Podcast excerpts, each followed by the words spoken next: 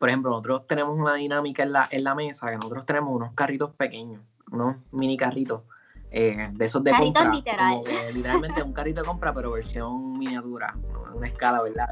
Y entonces nosotros ahí pues vamos poniendo los stickers, los pins. Entonces cuando las personas ven eso, es como que, what? Como que ustedes me ponen, ustedes están poniendo los stickers en un carrito de compra, como que, how much cute can it get?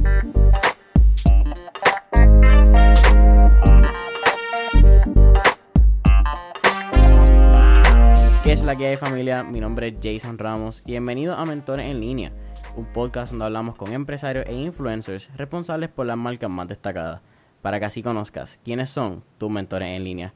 Y en el día de hoy tengo a Miquela Yerian Maldonado Meléndez y a Wilmer Jobez Fernández González, quienes son los cofundadores de Salón Boricua.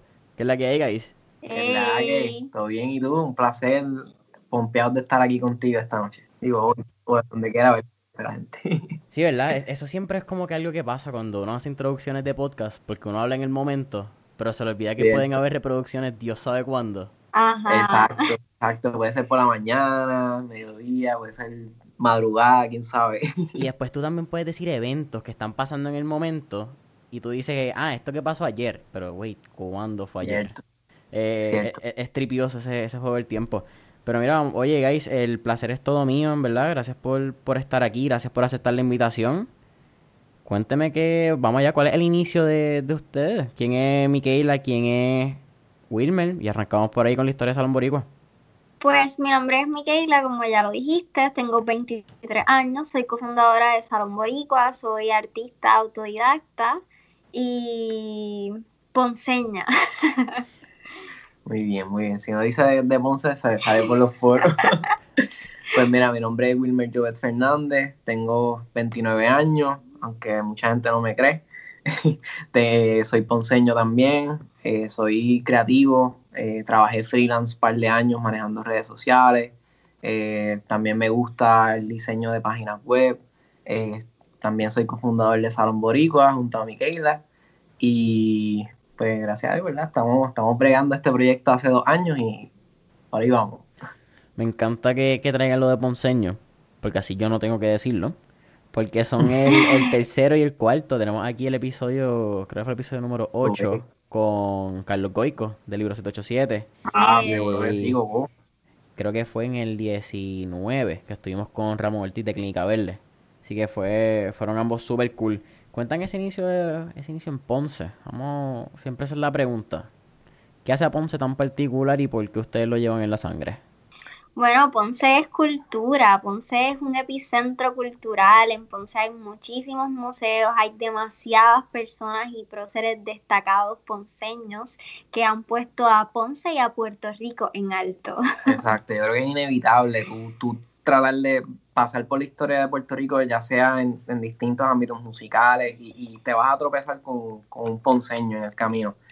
Este, yo creo que es eso, yo creo que es esa grandeza histórica que a veces todavía como que la queremos llevar y queremos seguir como que compartiéndola, además de que la bandera de Ponce es, yo creo que es súper famosa también, a la gente ponceña le encanta, tú sabes, demostrar que son de Ponce, yo creo que yo, yo siempre digo, si tú, el que es de Ponce, uno sabe que es de Ponce porque siempre dice que es de Ponce.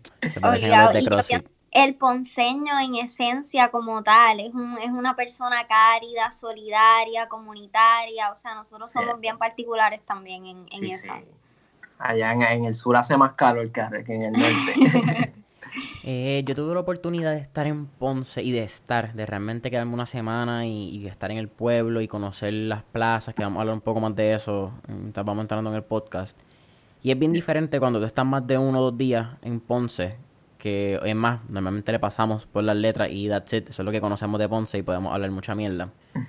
Pero cuando tú conoces el casco de Ponce y tú de verdad caminas por, por la plaza, miras los edificios, eh, yo tuve la oportunidad, por casualidad, estábamos comiendo en un restaurante mexicano cerca de la plaza. No sé si ustedes saben cuál es, eh, si saben el nombre. este, bueno, Taquería Podría ser Monterrey, Monterrey si fue reciente, si no es 2000. jalapeño, ¿sabes? puede ser jalapeño, puede ser, pues sí, puede ser jalapeño. Me suena Monterrey. más jalapeño. Jalapeño el que tiene la- las margaritas bien grandes. Sí, yo creo que sí. Yo creo que ese es el que queda ahí al frente de la plaza, al ladito de la plaza Delicia. Sí, en, la- en el- uno de los laterales. Sí, sí, sí, pues sí, pues tiene que ser eso. Ah, pues sí, pues shout out a jalapeño. Buena comida. Eh, y pues esa noche estábamos comiendo y casualmente estaba tocando, me imagino que es la Sinfónica de Ponce. Ah, sí. La sí. Casualidad. Una de las mejores experiencias que yo te puedo decir que fue como que wow. Y tengo un video todavía- por ahí todavía. Y, y fue esa noche en Ponce. Así yo creo que es la, si fuese un- ¿verdad? una obra de arte, ese sería el título. Una noche en Ponce. Que, que me cambió la perspectiva de lo que es Ponce. Y creo que es súper cool mencionarlo porque, pues Ponce es Ponce. Eh, Vamos, vamos a añadir un poquito de esa parte. Ciudad señorial. Este, yo creo que sí, yo creo que esa experiencia que tuviste fue bien bonita. En verdad, no muchos ponceños la valoran, aún estando allí. Yo creo que de las partes, ¿verdad? Que nosotros nos gusta trabajar es con eso, con, con, con resaltar esa, esas cosas que tenemos nosotros que, que a veces no queremos, que a veces las damos por sentado, tú sabes. Y pues nosotros tenemos amigos que trabajan directamente en esa parte del casco urbano, de Isla Caribe, Melina y Ernie, que trabajan día a día, todos los días, este, ¿verdad? Recorriendo el casco urbano, contando la historia de Ponce.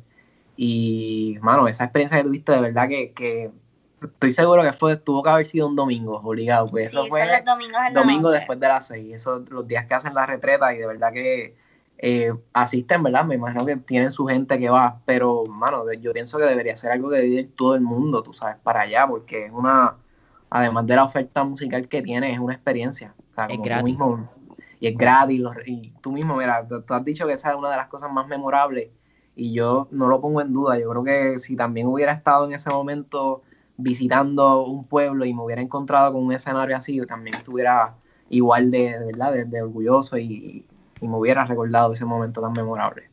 Lo, lo raro es verdad que alguien de la metro en Ponce tiene que ser en, en ese municipio que pasa una experiencia así. Entonces, porque Sí, sí, tiene buscando que alguien de afuera. Sí. Eso es una muestra absoluta de que Ponce es cultura. O sea. Ponce también, eh, creo que son los últimos jueves del mes, eh, hay en distintos museos de Ponce exposiciones y nosotros vivíamos en el casco urbano allá en Ponce y, y nosotros los visitábamos fielmente eh, los jueves, los últimos jueves del mes íbamos por el museo de, Hacia el Carmen Solá. de el museo de en las exposiciones en el Carmen Solá también fuimos al, al museo de la historia que también Ah, este daban allá exposición así que Ponce Sí, tiene sí. mucho mucho trabajo cultural Sí, hay mucho, hay mucho, mucho que, como te digo, hay, hay veces que uno dice, no, que, ¿qué vamos a hacer? La guancha, pero realmente el pueblo tiene, tiene sus lugares, sus lugares Sí. que, que ofrecen mucha cultura y son actividades buenas, de verdad. La gente siempre dice que San Juan, Viejo San Juan, es un casco lindo urbano. Yo creo que Ponce también es bien interesante. Y yo lo pongo ahí. Y ustedes viven en Viejo San Juan, que ustedes me pueden aportar, ¿verdad? Son quien realmente pueden hablar desde ese punto de vista. Pero eh, Sí, yo los pongo topa a tope.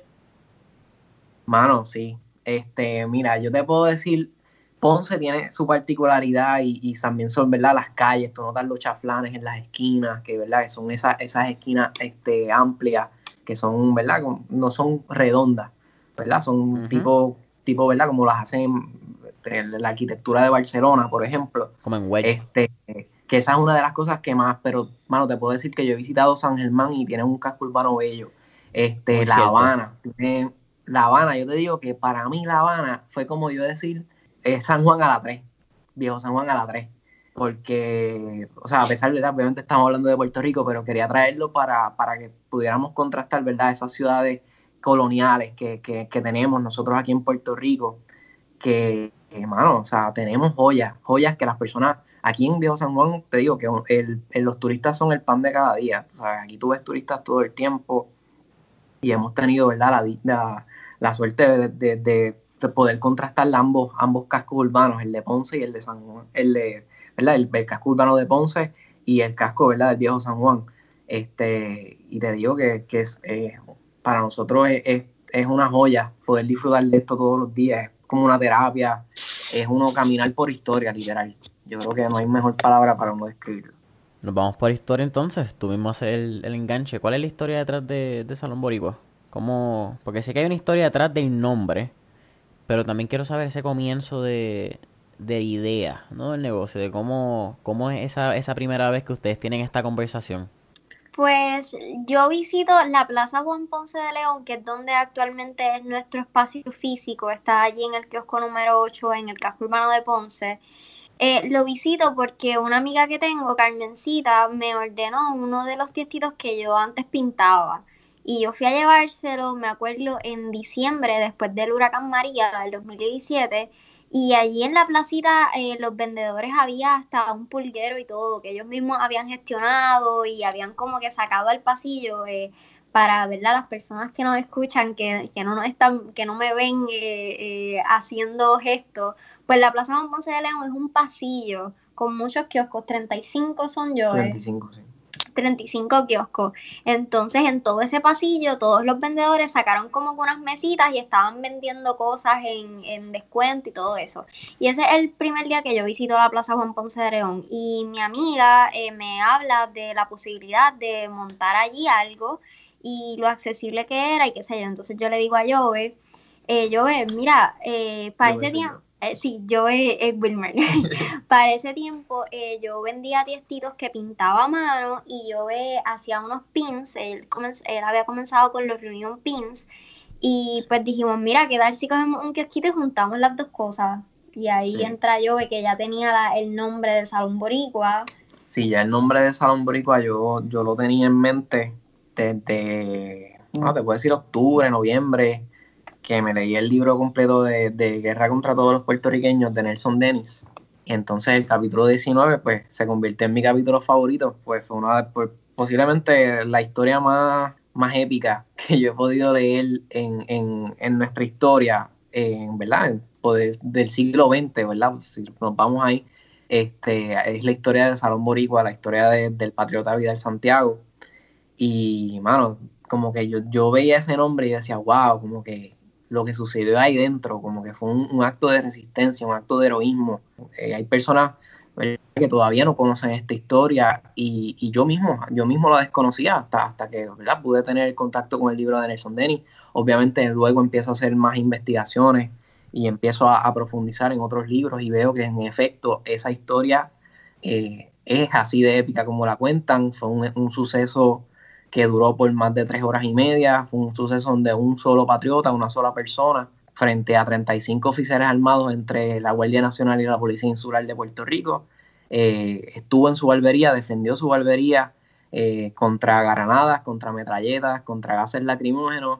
Él solo pensaban que había más de una docena de hombres y cuando finalmente logran, eh, ¿verdad? Con toda la fuerza de armas que tenía la, Guardia Nacional y, el, y la policía, pues, pues cuando entran a la barbería se sorprenden y se dan cuenta de que ese solo, ese hombre les estaba dando ese dolor de cabeza por tres horas y media, ellos pensando que había una docena de hombres ayudándolo allí.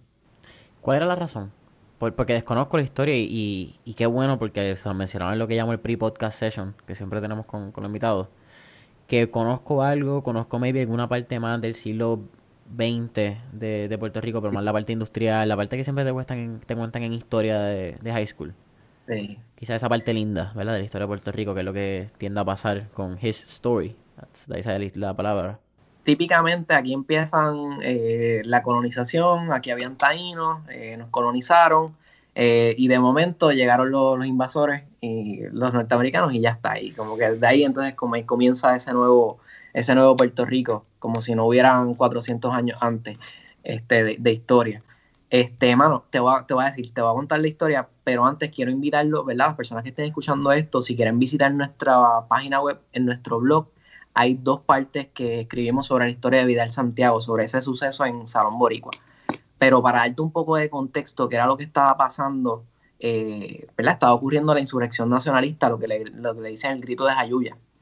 Eh, eso ocurrió un, 30 de octubre de 1950 y lo de Salón Borica ocurre literalmente un 30 también, o sea, esa misma tarde.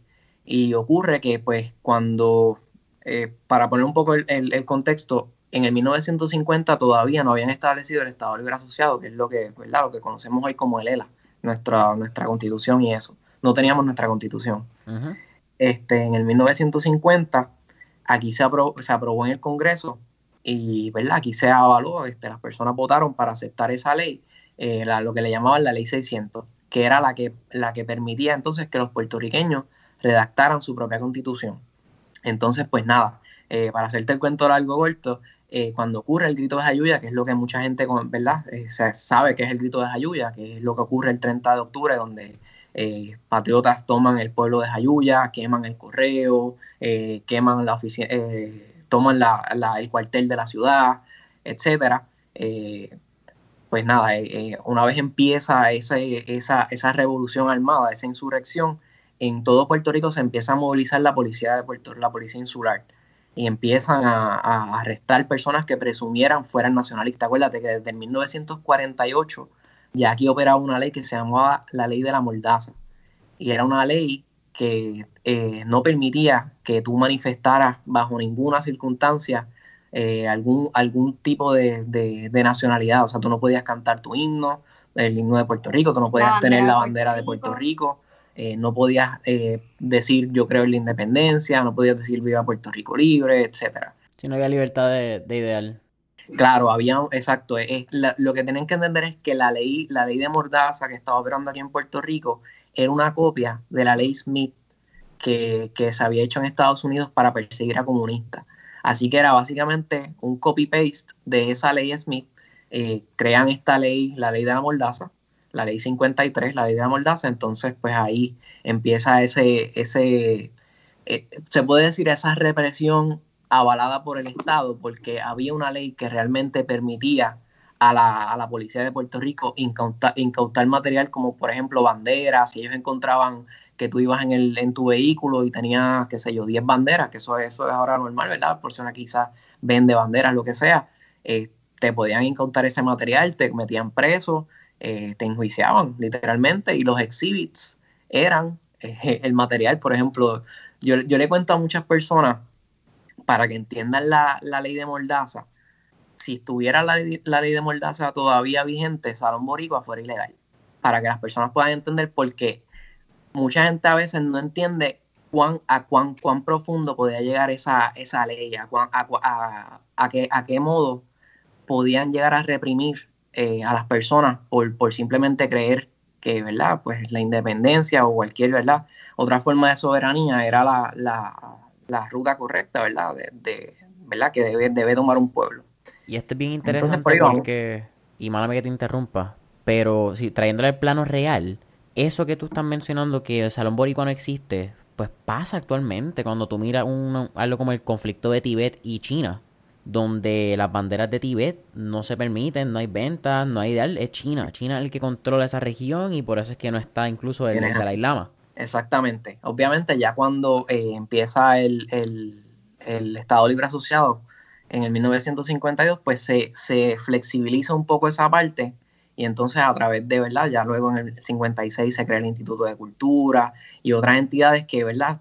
Eh, van por la línea de entonces reforzar un poco esa identidad puertorriqueña que fue totalmente rechazada. Incluso aquí trataron de, que las escuelas fueran en inglés, que eso es historia que ya nuestros abuelos nos pueden contar. Eh, aquí se, el himno, aquí había una sola bandera, la única bandera que ondeaba no era la de Puerto Rico y, la de Estados Unidos, es la de, la de Estados Unidos y ya. O sea, aquí antes del 52 era un gobierno donde quien, quien mandaba era el, eh, el gobierno de los Estados Unidos. Y aquí habían unas instituciones que funcionaban eh, respondiendo a esos intereses. Esa historia de Puerto Rico siempre es súper interesante. Me imagino que también. Y, y hablan, vamos a brincar esa parte. Tú tienes un background bien interesante y, compartimos un 801. Somos gallitos. Sí, yo, mira, soy 843, pero a los dos años me moví. Así que soy traslado, pero, pero somos gallitos. ¿843 qué es? ¿Ponce? 843 es de Ponce, eso mismo. Ese campus es, bien interesante. Tienen unos edificios bastante particulares. Eh, tampoco son como dos pisos que ustedes tienen, máximo dos o tres. Hay, eh, bueno, en la UPI está el edificio académico, está, en, Ponce. Están los de, sí, en Ponce, en, la, ah. en, la, UPR de Ponce. Sí, hay varios. Lo que pasa es que tienen los anexos, tienen, ¿verdad? La parte del teatro. Pero es bastante pequeño. Pero es pequeño. La realidad es que, ¿verdad? Eh, conociendo, ¿verdad? la base de, de, es, de la UPR de Ponce era el colegio regional, así que era, era visto más bien como algo más pequeño. No, no era como, como Río Piedras, que es un recinto, como Mayagüez sino que era algo más pequeño que luego se convirtió en recinto de Ponce, ¿verdad? Pero, pero realmente en, términos prácticos pues sigue siendo el, mismo edificio. ¿Y pasas a la UP por qué? ¿Y cómo es esa experiencia una vez? Porque imagino que también aprenden mucho de lo que, de lo que ahora es ese ideal de Salón Boricua y toda esa historia. Sí, no, definitivamente tiene, tiene que ver eh, bastante mi formación académica con, esto. A mí siempre me ha gustado el, diseño gráfico por el lado, como de, como de hobby, tú, tú sabes. Yo era de los que hacía flyers, hacía mis cositas en la, en la escuela, tú sabes, era el que hacía los flyers para los parties, etcétera. O sea, que yo era el que estaba como que bien metido en esa, en esa parte de diseño, pero siempre yo decía, no, yo voy a estudiar, yo voy a estudiar derecho, yo quiero ser abogado, este, y yo decía, pues, ¿qué necesito para ser abogado? Pues yo, en esos momentos que estaba, yo me gustaba la actuación, y yo dije, pues, voy a empezar por teatro, yo hago un bachillerato en algo que me gusta y luego sigo estudiando derecho. Pero cuando paso mis primeros dos años en Ponce, que cojo básicamente los cursos medulares, esas primeras clases, las básicas, por decirlo así, ya después a los dos años me transfiero a Río Piedra. Cuando pasé ese primer semestre en Río Piedra es que me di cuenta como que ya no me gusta mucho el teatro porque es que yo literalmente empecé a coger las clases de actuación, ahí fue que empecé a coger, tú sabes, entré un poco más de lleno a lo que era e, estar en ese departamento y ahí fue que, me di cuenta que ya mis intereses habían cambiado. Y entraste a humanidades. Entré a humanidades, mano. Así mismo es, en la Yupi cogí clase allí con Duprey, cogí dicción, eh, bueno, varias clases. La, cuestión es que después de ese semestre, para mí fue como que, wow, tengo que decidirme. Y tenía varios colegas, ¿verdad? Digo colegas, varios panas que, estaban estudiando en sociales. Así que nada, ellos me dijeron, no, te, puedes cambiar de departamento, eso es súper fácil, así que nada, haz esto y lo otro y, y, ya, y el semestre que viene empiezas en sociales. Y eso fue lo que hice. Yo dije, déjame entonces, me voy entonces a enfocar en, la, en ciencias políticas y luego sigo estudiando Derecho. Pues nada, hice, hice mi bachillerato en ciencias políticas y te tengo que decir que sí ha impactado mucho porque cuando uno empieza a, estudiar de lleno los procesos políticos, la política internacional, eh, uno entra también en lo que es la historia, la historia de Puerto Rico, la historia del nacionalismo en Puerto Rico, las implicaciones sociales que tiene ese colonialismo en Puerto Rico pues uno es inevitable que uno diga contra de qué manera uno quizás pudiera eh, mezclar el, conocimiento con, el diseño, que era lo que yo hacía por, de hobby. Y siempre tuve esa inquietud, nunca supe cómo hacerlo hasta que llegó, hasta que llegó Salón Boricua. Este, yo creo que, cuando entra, entramos en ese proyecto, ¿verdad? Ese taller creativo, en ese proyecto ya más adentrado, ahí es que nos damos cuenta de que, wow, como que esto era lo que yo estaba buscando hace tiempo, que queríamos que quería hacer, que a medias lo hice con el primer proyecto de, los pins, que era el de Reunión Pins, que Miguel habló al principio. Este, básicamente, en, conceptualmente yo quería poner en una chapa elementos de nuestra identidad en un pin. Así fue como, como yo visualizaba esa marca, este, ese proyecto que yo quería hacer era, y, y, y si notas, ¿verdad? Esos primeros diseños, son cosas icónicas o tienen que ver con eh, alguna persona, tiene que ver con algún, algún elemento cultural, eh, algún tipo de eh, concepto adicional que yo quiera poner, ¿verdad? Pues yo en una ocasión hice una bandera en pedazos, cuestión de que simbolizara que pues, con voluntad podemos reconstruir, ¿verdad? Nuestra bandera. Trabajé varios diseños al principio pero ya más adelante es que me doy cuenta que con, Salón Boricua tenemos un, poder, ¿verdad? Un poco más amplio de poder comunicar eso que queremos. Y te comienza la historia porque ahí pues, tú, mismo lataste cuando Miquela menciona eh, Reunion Pins, ¿no que se, llamaba? Sí, así se llamaba. Reunion Pins se llamaba ese primer proyecto. Reunion Pins. Entonces llega, ¿verdad? Porque Miguel estaba hablando de esa experiencia cuando ya llega de dar el, el, el tiestito y tiene la conversación, ya tú tenías el nombre. ¿Cuál fue el próximo step dentro de esta idealización? Pues nosotros creamos una propuesta porque para pedir el, el, kiosco pues teníamos que crear una propuesta. Eh, y es bien interesante, siempre nos gusta recurrir como que a esa propuesta y ver cómo todo se ha transformado desde esa primera idea, el primer concepto de logo que teníamos, eh, qué cosas pensábamos eh, vender, a todo lo que ha evolucionado, a lo que la, la gente realmente le ha gustado y todo eso, so que es, bien cool siempre recurrir a, la propuesta. Sí, yo creo que eh, lo hicimos realmente por, porque era un requisito para, para el kiosco, pero al mismo tiempo también nos sirvió de ejercicio como para, para definir qué era lo que queríamos hacer. Y en esa primera propuesta, pues ahí salió ese primer concepto de logo y se puede decir que sí, que fue, fue esa, ese fue el principio de Salón Boricua. Rápido que entregamos la propuesta, eh, nos dijeron que nos habían aceptado como que para abrir el kiosco bastante rápido y empezamos bien rápido a meterle mano allá. Sí, fue un proceso bastante rápido porque cuando nosotros eh, llegamos a la plaza, habían 12 kioscos vacíos, así que era bien complicado que hubiera algún tipo de ¿verdad? competencia por, por el espacio, ¿verdad? Pues eso al ser un kiosco municipal entiendo que va a un proceso de subastas complejo, eso ya es cosa del municipio, pero, pero sí, cuando ya hay más de una persona que está interesada, pues entra un proceso de subasta. Pero en ese momento, mano, eh, recién acababa de pasar el huracán María, eh, estaba, obviamente todo el mundo estaba levantándose, nosotros este, nos, ¿verdad? salimos con, este, con ese proyecto. Eh, mano, yo te digo, fue como una ola, porque al mismo tiempo también había un, como una efervescencia de patriotismo, como que todo el mundo tenía una bandera en su, en su, en su carro, el movimiento de Puerto Rico se levanta. Estaba lo de Puerto Rico se levanta, mucha gente en la diáspora, este, ¿verdad? No Pienso que diáspora, pero puertorriqueños fuera de Puerto Rico estaban muy interesados en, en, buscar de qué manera podían ayudar, cómo podían aportar. Y nacieron muchos proyectos, Libro 787 también nació de, del huracán, Isla Caribe entiendo que también nació del huracán. Eh, somos, ¿verdad? De esos, de esos emprendedores que vimos una oportunidad de, de, levantarnos nosotros, pero también levantarnos junto a, junto a los demás puertorriqueños. Yo creo que también se, es, algo colectivo, es algo que buscamos, ¿verdad? Como, como colectivo. Y pienso que algo ahora con la pandemia, ¿verdad? Que estamos viviendo, es algo que va a pasar también, que van a surgir muchos proyectos que van a permanecer. Y también otra cosa que está pasando semejante a lo del huracán María es este estas ganas de la gente apoyar lo local para que, para que lo de nosotros como que siga adelante, ¿entiendes? Para, para, para seguir con lo nuestro. Sí. Yo creo que a diferencia de, por ejemplo, los terremotos que nos pasaron a principio de año, que también es algo que nos, ¿verdad? Nos han quitado algo ante encima. A diferencia, yo pienso que hay mucha gente que va a decir, yo emprendí después de María quizás hay unos que te digan yo emprendí después del terremoto, pero yo estoy seguro que va a haber un montón que te van a decir yo emprendí después del COVID.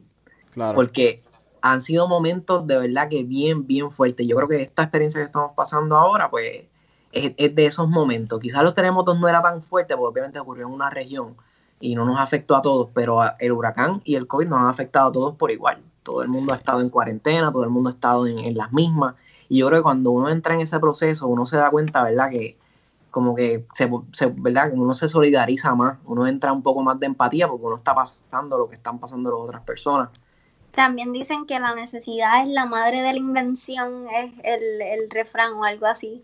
Que eso también, pues, la gente ve más qué es lo que hace falta, qué, qué, sería costo efectivo, exacto, tener ahora, qué, qué, qué, vendería en estos momentos. Exacto, yo te puedo asegurar que mucha gente quizás no sabía qué iba a hacer y sabía coser, de momento, boom. Las mascarillas. Las mascarillas, este es el palo, tú sabes. Eh, y estoy seguro que mucha gente le ha, tenido que suceder con diferentes cosas. O sea, hay gente que ha abierto podcast, hay gente que ha hecho, bueno, yo he visto gente que ya está haciendo YouTube, bueno, pompeado, tú sabes, ¿verdad? Que, Obligado.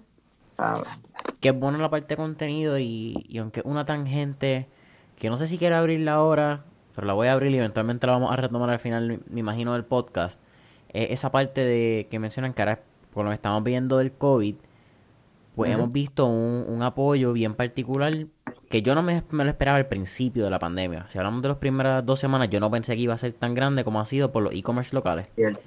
Por apoyar, de momento, yo dije, ok, aquí se puede poner bien interesante la cosa las primeras dos semanas. Porque yo dije, ok, pues aquí nadie va a gastar, ¿entiendes? Aquí todo el mundo va a parar pero ha sido lo contrario. Nosotros lo pensamos también. Yo, yo tuve esa preocupación, de hecho, yo dije, Mike, vamos a extender la oferta porque yo no sé cómo va a terminar esto. En ese momento creo que... Aguántate. no, eh, y ha sido lo contrario. Creo que en México subió... Los reportes creo 500% por el quarter. La, es algo completamente diferente a nivel de e-commerce, que es otro tema. Por eso es que no quiero abrirlo, en verdad, todavía. Aquí hay muchas tangentes, nos podemos ir por tantas calles. Pero nos vamos a esos primeros diseños y nos vamos por esa parte creativa, antes de entrar en las otras tangentes. Tú eres diseñador gráfico, Miquela, tú también tenías experiencia en, arte y eres artista, full.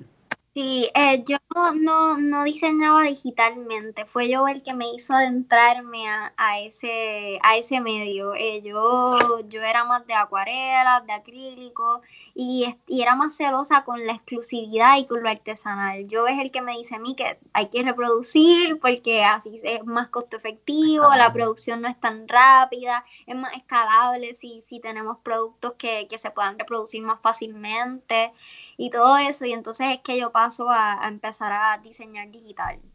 Y ahí empiezan los primeros diseños de stickers. Sí, en esa parte de esos diseños de stickers, yo creo que parte importante, siempre contamos esto, este, los primeros stickers fueron impresos y fueron cortados a mano. Así que el que tenga uno de esos stickers todavía vivo y lo tenga, guárdelo, porque eso yo creo que vale más. Porque eso lo cortamos nosotros mismos. Este, yo creo que cuando sacamos esa primera colección de stickers, las personas se dieron cuenta de lo que se trataba el proyecto. Porque creo que, eso fue lo que nos ayudó a que la, gente nos identificara también. Porque de momento nos convertimos en los de los stickers. Mucha gente nos, nos decía, ustedes son los de los stickers, nos vean por ahí y todavía nos pasa. O sea, ya literalmente nosotros nos hemos convertido en los de los stickers. Y creo que fue porque no, no iniciamos el proyecto con un diseño o con dos y ya sino que desde el principio sacamos 10 diseños, como que, toma, como que esto es lo que hay, como que esta, esta es nuestra propuesta. Y, la gente cuando como que pasaba por nuestra mesa y veía de momento todos esos stickers culturales, porque todos tenían elementos de nuestra cultura, eh, creo que fue para ellos como que mágico. Mucha gente se volvía loca, no, yo tengo que enviarle esto a mi, a mi amigo allá en Estados Unidos, ¿no? Yo tengo que enviarle esto a mi mamá, ¿no? Que cuando mi, tía vea esto se va a volver loca. Y creo que esa fue la reacción. También la gente comenzó a dar ideas, como que qué tal si hacen esto, o sea, ah, ese elemento cultural puertorriqueño que les gustaba, pues también nos daban su idea y pues así fue cogiendo valor la propuesta de los Sí, sí, no, todavía todos los días nosotros nos escriben este, ideas de 20 cosas, ya nosotros hicimos hasta un form para poder a las personas, ¿verdad? Decirle, mira, tienes una idea cool, envíanoslas por aquí por,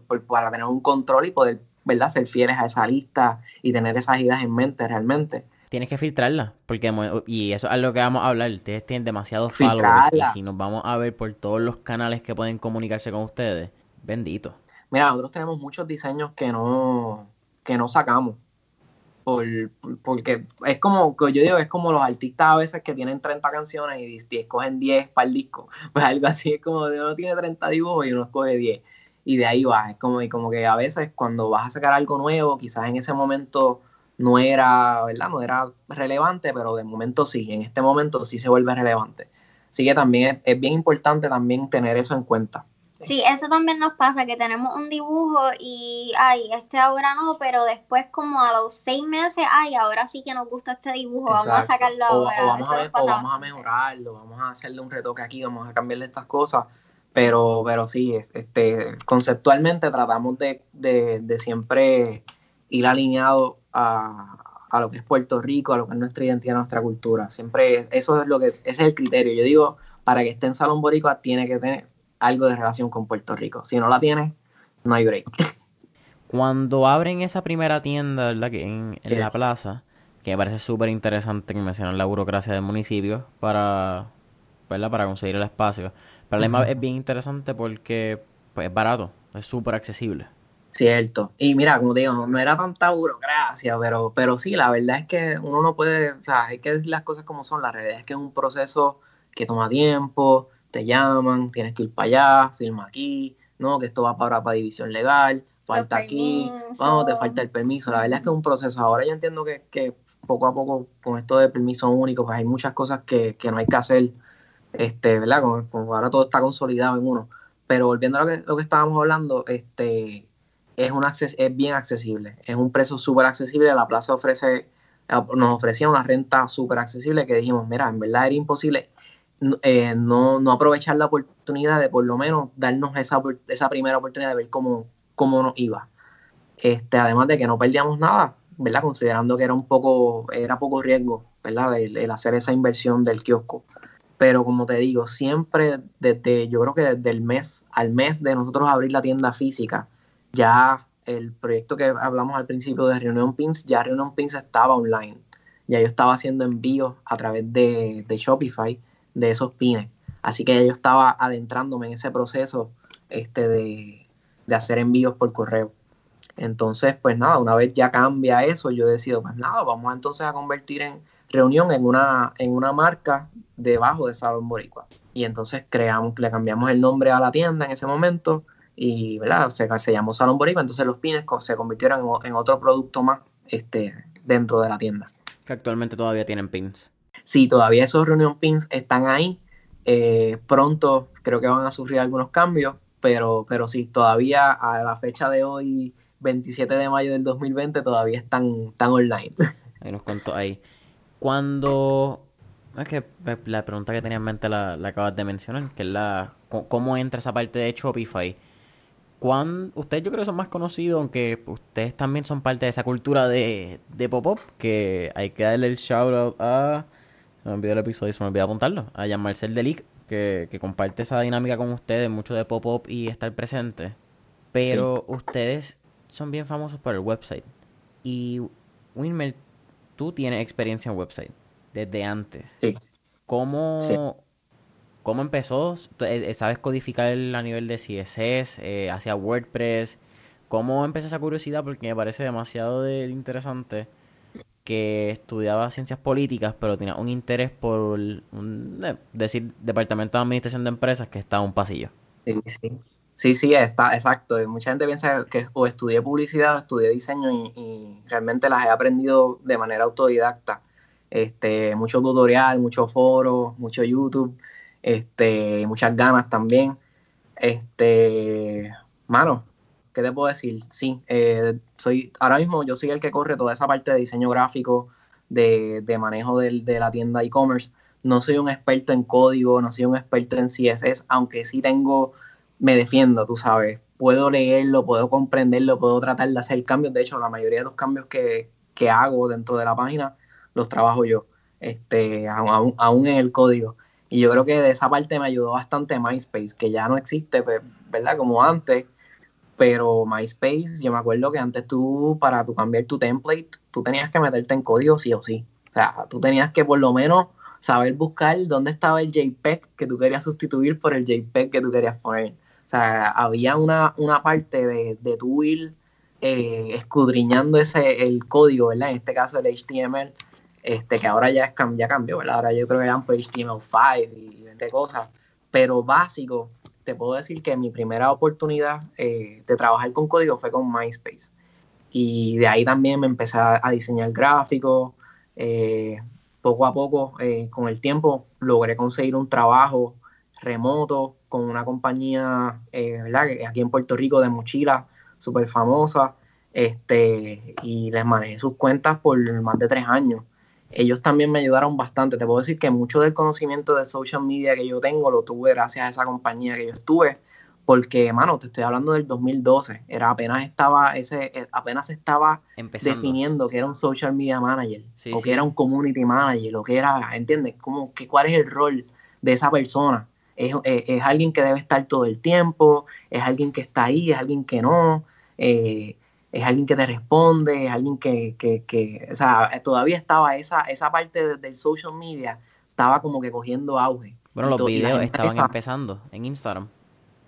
Los Cierto, videos creo todo, que entran todo. en videos entran como para 2013 finales. So, la, lo, Exacto. Antes del cambio de, de logo, antes de, de, lo que hoy en día, como tú mencionas, es Instagram y es crear un brand a través de una red social. Uh -huh. Exacto, pues ya yo estaba, ya trabajaba con una marca y a través de ellos pues tuve mucho acceso a, a, a conocimiento de cómo trabajar este, ¿verdad? manejo de crisis en las redes sociales, cómo responder comentarios, cómo trabajar customer service, etcétera. So, te puedo decir que tuve mucha formación ahí ya luego, de, después de ese trabajo, de esa experiencia que tuve, me abrió puertas para yo poder establecer mi propia firma de freelance, trabajé con algunas agencias de publicidad también, así que poquito a poco, ahí me fui defendiendo, a pesar de, ¿verdad?, con, con ese bachillerato en, en, ciencias políticas que no tiene nada que ver, pero yo por mi cuenta sí me dediqué a, a, a formarme, por, por, por, necesidad propia, porque en un momento también estuve metido en la música, hacía mis cosas, así que sí, o sea, empezó por necesidad, después como que hobby, y ya después pues se convirtió en algo más serio porque ya podía entonces vivir de eso. Se convirtió en un estilo de vida. Yeah. Que, que, eso está bien cool. Entonces, hermano, cuéntame, dándole fast forward, ¿verdad? Esa, no, no quiero decir dos años, amarle como un año, son, como tú mencionaste, creo que fue Miguel, bueno, ambos, que son los de los stickers. You are the guys. Ustedes son las personas que, que tienen los stickers por ahí, son las personas que le salen a los ads de los stickers, a todo el mundo. o hacerlo. No, no, no, casi, casi, nada, casi nada. Mucha gente me lo dice, ¿sabes? Que nos pasan por la mesa. Yo he visto esto en, en, Facebook. yo lo he visto en Facebook como, como 10 veces. Algo que estamos haciendo bien, ¿entiendes? Y yo, bueno, eso está bien. Pero lo menos sé que está viendo el anuncio, la gente lo está viendo. Pero es algo importante porque ahí tú estás remarcando, y, ¿verdad? Y estás mencionando algo bien importante del mercadeo que a la gente se le olvida que no necesariamente el comprador llega y creo que la mayoría de los compradores compran en la segunda, tercera, cuarta sesión. Exacto. Y no necesariamente sesión de website, pero sesión también incluye un punto de, de, de físico, de toque, de, de, ver la marca, sea en este caso una mesa. Eso es un, punto, punto toque de, que tienes con el cliente. Exacto, esa es la palabra. Y eso es bien cool porque ustedes saben que no necesariamente va a comprar, pero es un prospecto. Porque el hecho de que esa persona ya tiene en mente lo que es Salón y sabe que nosotros somos los que hacemos esto, pues si en algún momento se le ocurre o tiene la necesidad, saben a dónde recurrir. Exacto. Exactamente. It's, super interesting. Cuénteme la experiencia, vamos a hablar de, esos pop-ups, cómo funcionan eventualmente mientras crecen. Salen, sé que bueno, tuvieron el taller recientemente, hasta hace recientemente unos meses de, lamentablemente por los terremotos. ¿Cómo fue la experiencia de crecer? Sé que también tienen unos son parte de industrias creativas de Puerto Rico. ¿Qué se convirtió la idea de Salón Boricua a, lo que ahora mismo?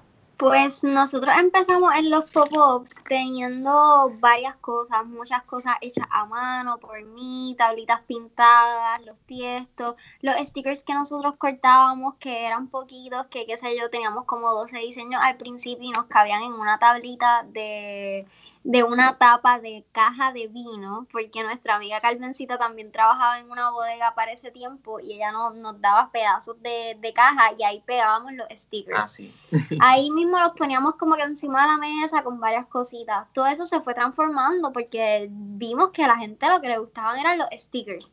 Y ahí se fueron convirtiendo en tablas más grandes, en una computadora. Después nuestro display fue una, laptop, que llenamos de stickers. Ajá. Después fueron unas tablas bien largas que teníamos dos tablas al lado de nosotros de bandera de Puerto Rico llenas de stickers. Allí no cabían ya y entonces ya llegó a, ser parte de ya una parte del techo de la tienda. O sea, tenemos un, un ahora gigante en la tienda para que quepan los diseños y todos los otros diseños que nos inventemos eventualmente. Así que, que la experiencia en los pop es mágica, la verdad. O sea, es el contacto que tenemos con nuestro cliente, es ponerle cara a ese comprador, porque pues eso no se da necesariamente por, por la web, ¿entiendes?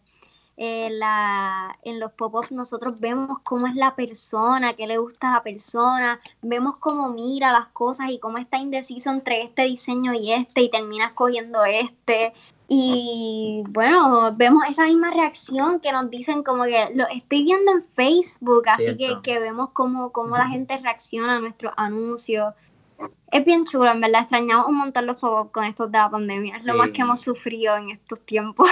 Sí, yo creo que, bueno, a nosotros nos dio bien duro porque nosotros a mediados de, de marzo teníamos, bueno, teníamos una actividad a mediados, teníamos una actividad a finales, o sea, teníamos, básicamente teníamos eventos, por decirlo así, de febrero, marzo, eh, digo, este marzo, abril y mayo. O sea, teníamos todos esos, esos tres meses ya estaban comprometidos. Y de momento llega, llega esto de la pandemia y, pues cambia todo, todo el escenario. Quiero añadir que no tanto, eh, ¿verdad? Quiero romantizar el, el pop Obviamente yo soy una idealista, una idealista y me gusta decir pues las cosas buenas que trae el pop pero también son súper sacrificados. o sea, nosotros tenemos un negocio que puede correr solamente por e-commerce, pero sin embargo nosotros queremos tener presencia en actividades culturales y es, bastante el esfuerzo, ¿entiendes? Montar la mesa, estar a veces 12 horas en un evento, un fin de semana completo, es bastante explotador y en verdad, eh, pero siempre... Sí, hay, eventos y hay eventos. por ejemplo, hay, unos fuertes que son cuatro días, hay otros que son de un día que son relax, pero cuando son eventos de tres, cuatro días, esos son los más, los más explotadores, ¿verdad? Porque por la cantidad de personas, la cantidad de horas que uno está. Este, Pero pienso que también la gente aprecia eso, que salgamos Sí. de la web y que nos vean presencialmente Sí. en un espacio y que lleguemos cerca de ellos, en un pueblo cerca de ellos o lo que sea. Sí, yo creo que eso, lo más que nos gusta es cuando nos reconocen o llega alguien y nos dice, wow, como que me encantan sus stickers, como que los veo. Y yo digo, eso es, están funcionando los anuncios y como que uno valida también eso, como que, en verdad nos gusta, nos gusta esa parte de, de las tiendas de poco. Si mencionas un evento de esos eventos largos, recientemente, pues, pre-pandemia, ustedes estuvieron en Claridad, que es un evento de varios días y es grande. Sí, Sí. tuvimos claridad, estuvimos en el fiestón cultural de, del ICP. Ese fue nuestro último ese fue evento. nuestro, realmente nuestro último evento antes de la, de la pandemia, el último grande. El- ese estuvo pospuesto porque era a principio de año, era, se celebraba junto a las fiestas de la calle San Sebastián, en el cuartel de Valleja, pero por, ¿verdad? por la disputa que hubo, de que no iban la... Por el temblor. iba el temblor, exacto, iba el te- lo del temblor, pues que jamaqueó un poquito eso, porque entonces iba la Sanse, pero no había fiestón, y entonces después había fiestón, pero no había Sanse. Así que fue como que, pues en ese momento cancelaron el, ¿verdad? La, la- la- el pop-up de, de, de la Sanse. Y lo movieron entonces a finales de febrero, creo que a principios de marzo, era 28, 29 Y uno. y 1, 28, Ujú. 29 y 1 este año que era bisiesto. Este, así que sí. eh, Ese fue nuestro último evento grande y el mismo marzo, ¿verdad? Teníamos teníamos un boat show en Fajardo, teníamos el, el, el- ¿cómo se dice? La Feria de Ponce, que es finales a de fin de mes, también, Feria de Ponce, que es una de las actividades más chéveres, eh, de las primeras que nosotros yo creo que participamos también, porque nosotros cuando empezamos, empezamos en febrero y al otro, al otro mes en marzo ya estábamos en la Feria de Ponce montados allí, y en verdad que fue, fue una experiencia, de verdad que los eventos, de verdad que yo quiero que ya esto se acabe nada más por, por poder tener esa, ese contacto con, con las personas otra vez. Algo, otra cosa bien interesante que, que tú dijiste, Miguela, que se la pregunto a ambos, pero mencionaste que le gusta ver cómo el, el cliente se comporta. Naturalmente, se, ustedes lo, se han dado cuenta, eh, saben que, o lo hacen inconsciente, ser quizás observadores del comportamiento del ser humano. Bueno, yo creo que algo que quizás hemos, nos hemos acostumbrado, porque yo, por lo menos yo personalmente, porque yo ve siempre como que chequeaba las estadísticas, veía cuántas personas añadían tal producto al carrito, y creo que eso me llevó a fijarme mucho más cuando eh, estábamos en los pop-up, las elecciones de la gente, ¿entiendes? Como que mm, se quedaban más, estoy entre este y este, o sea, ya yo sé un poquito más por dónde la gente, por lo que la gente se inclina eh, que siempre son más indecisos, que nosotros tenemos un especial de 5 por 20 en los pop-ups y ya yo sé que siempre el último es el más que se tardan ahí, se quedan ahí como que 5 minutos espera, escogiendo el último. Ya más o menos nosotros pues, pues conocemos, pero yo creo que me fijo más en el comportamiento de la gente por yo porque yo como que estaba más pendiente al comportamiento de ellos en, en el website. Sí, otra cosa que me gusta es las reacciones de las personas. eh, por ejemplo, nosotros tenemos una dinámica en la, en la mesa, que nosotros tenemos unos carritos pequeños, unos mini carritos, eh, de esos de Carritos compra. literal. Como que literalmente un carrito de compra, pero versión miniatura, Ok. una escala, ¿verdad? Y entonces nosotros ahí pues vamos poniendo los stickers, los pins. Entonces cuando las personas ven eso, es como que, what? Como que ustedes me ponen, ustedes están poniendo los stickers en un carrito de compra, como que, how much cute can it get? Como que, how much cute can it get? Es como que, wow, como que mucha gente le, me gusta porque la gente reacciona, entonces pues como que se vuelve el proceso también más divertido dentro de la mesa, como que al, tú poner el carrito y las personas ver que tú estás poniendo sus productos en un carrito, como que la dinámica cambia, creo que el cliente también como que se relaja, como que ya está como que con, con una actitud más friendly, como que entiende la dinámica y, Y tienen una experiencia también similar a la de la web, que pones las exacto. cositas en el carrito. Exacto, exacto. Yo, yo les digo, vamos a hacer checkout, ya están ready, vamos a hacer checkout. ¿entiendes? Como que trato de también, eh, dentro de la dinámica de, de la tienda pop-up, de la tienda física pop-up, pues tratamos de, de incluir esa dinámica que se da en el e-commerce para que inconscientemente, ¿verdad? La persona también cuando visite nuestra página, pues sepa que pues lo vamos a atender igual o mejor que, que cuando, cuando haga su compra online. Me imagino que es por ser artistas, porque algo bien particular de los artistas gráficos, diseñadores, cualquier persona que aprecie el arte, y que tiene un, respeto, también tiene un respeto por la experiencia. Eh, es, parte, ¿entiendes? Por alguna razón va de la mano. No, me preguntas por qué todavía no lo he encontrado. Es parte, mano, es parte. es, que nosotros somos, nosotros los artistas, pienso que somos unas personas bien emocionales yo, y... Yo te digo algo, también es, yo, te, yo pienso que también esto de la experiencia es algo de los millennials, de nuestra generación, que, que valoramos mucho más eso. Obviamente otras generaciones lo valoran, ¿verdad? Pues, pues son, son emociones, son cosas, pero eh, esto de la, de la experiencia, mano, esto, va, esto es el futuro.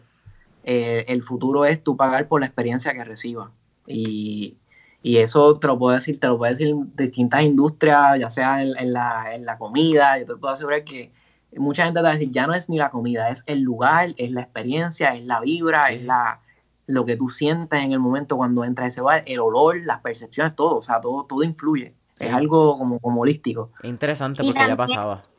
Disculpa, iba a decir algo, Micaela. No, no te preocupes. Eh, y también es por la cuestión de, del consumo, ¿entiendes? Que para que la gente no se sienta tanto, ay, estoy consumiendo esto y compré esto y ya. No, es que me sentí feliz cuando compré esto y me llevo esto porque significa tal cosa. Y la pandemia nos lo ha demostrado mucho, cómo es bien importante crear las experiencias. He visto mucho de, de de mis negocios favoritos que se han reinventado en la pandemia han sido, qué sé yo, la gente que vende, por ejemplo, galletas, pero ahora están vendiendo la, la masa de las galletas para que la gente tenga la experiencia de quizás eh, poner las galletitas en la bandejita, hacerlas en tu casa, crear la experiencia con tu familia, quizás si tienes hijos o, lo que sea. la, pizza, yo vi también los otros días uno, uno, que hacía calzones y le llegaba una cajita, entonces tenías la masita, tenías el queso, tenías el ajo, lo demás. Y eso es lo importante de la experiencia, porque con la experiencia es lo que tú, con lo que tú te quedas, más que con el producto, con lo que te comiste o lo que sea, es, es lo bien que te sentiste consumiéndolo o, o, ¿verdad? o preparándolo en el caso de si es comida para preparar en tu casa o lo que sea. Sí, eh, y como estaba mencionando, ¿verdad? El, cuando tú miras a, a, nivel en general, vamos a hablar aquí y me vino, vamos por ahí. a mí me gustan las tangentes, yo creo que ese es mi hobby favorito. Eh, Apple. Cuando tú miras Apple, Apple es una, una jodida experiencia desde que tú llegas. Entra a una tienda Apple en cualquier país. Tú entras y ellos son quienes realmente que traen esa experiencia al fin y al cabo de, de tener el producto en mano, de sentirlo. Ellos son quienes más o menos rompen el hielo con su estilo de y, diseño de tienda. Pero si lo miramos un plano que todo el mundo le pasamos por el lado y la mayoría nos quejamos, una vez Crombie and Fitch. Apesta, la tienda apesta, ¿me entiendes? Huele rico el perfume. la tienda, el perfume huele rico. Sí, el, Exacto, el... perfume huele bien, pero el exceso de perfume no. Apesta, ¿me entiendes? Tú, tú hueles la tienda desde que entras a plaza. Exacto. Pero son experiencias. Eh, y, pasan por lo. Por, pues, naturalmente por el ser humano, por los sentidos. Tú tocas, tú hueles, tú, tú ves, tú sientes. Eso son lo, lo que tiene. Y mencionar la. Y nos vamos aquí y, y vamos a hablar marketing. Yo sé que, que los dos son unos duros, vamos a hablar este y nos vamos in depth por ahí. Mencionas la parte de la experiencia, exacto, mencionas la experiencia que es algo bien millennial. Sin embargo, también ustedes están en el plano la nostalgia. Y la nostalgia yo creo que es algo que no solamente ataca a los millennials, también está atacando mucho la generación Z, que es la que viene después de los millennials. Y ustedes lo complementan perfectamente. Definitivamente, yo creo que has dado en el clavo. La nostalgia es otro de, los, de, de las cosas que nosotros siempre tomamos en cuenta en este proyecto y creo que es de las cosas que nos han, nos han posicionado donde estamos, por, por, porque traemos de vuelta muchas cosas, por ejemplo, el teléfono público o algo. Mucha gente cuando, cuando tiene esa, esa experiencia de, ver algo que hace tiempo no veían, o hace años, décadas, quién sabe cuánto tiempo, estaba ahí en su mente, porque cuando lo vio se activó, ¿entiendes? Como que...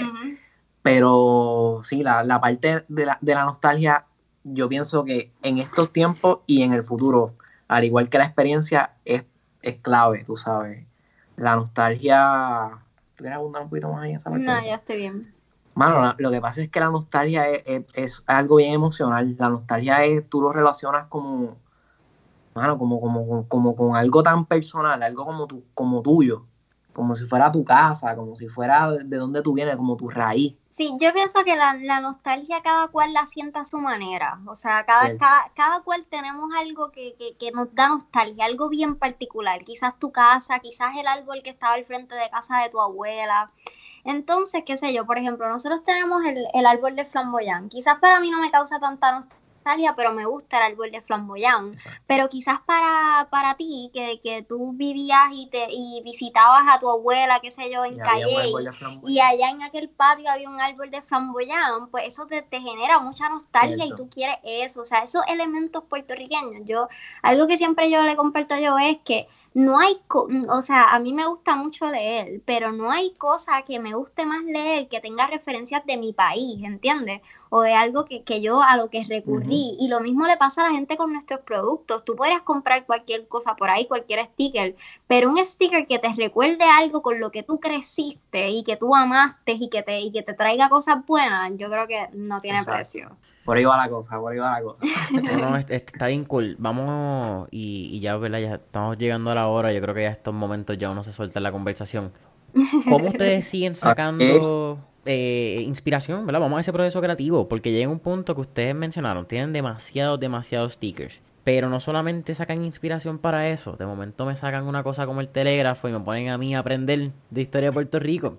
¿Cómo se están reinventando ustedes y cómo, qué leen, cómo se mantienen al tanto? Porque tiene que haber un proceso de aprendizaje bastante intenso detrás de toda esta creación. Sí, eh, mano, esa parte, lo del telégrafo era una idea que ya teníamos desde el año pasado. Nosotros llegamos, grabamos, de hecho, este, ahora en mayo se cumple un año de grabar ese primer piloto. Hoy mismo, el hoy mismo, es más, hoy mismo. Hoy celebramos un aniversario eh, de coincidencia. Pero vamos allá, felicidades, porque es una, una súper iniciativa. Gracias. Sí, pues mira, eso fue básicamente el concepto era bastante eh, sencillo, era tratar de en, en, en un tiempo corto eh, educar lo más que se pueda sobre un tema. Nosotros empezamos haciendo un, un, episodio piloto a ver cómo nos soltábamos, a ver cómo nos iba, pensaba que todo iba a ser como que todo iba a ser bonito, todo iba a estar chévere. Y cuando vamos a grabar el segundo episodio, eh, como que no nos salió igual.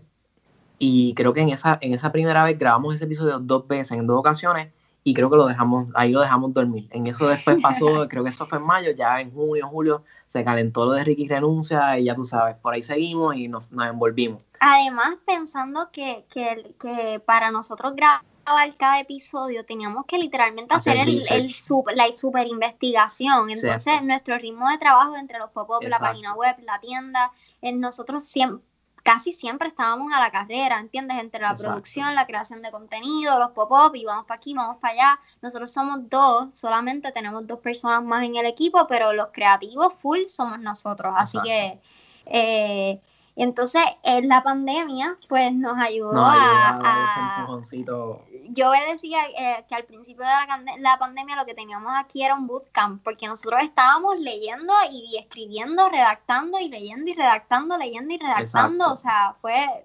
fue que de hecho tenemos que, tenemos que, volver a retomar ese ritmo para poder ¿verdad? seguir sacando esos episodios.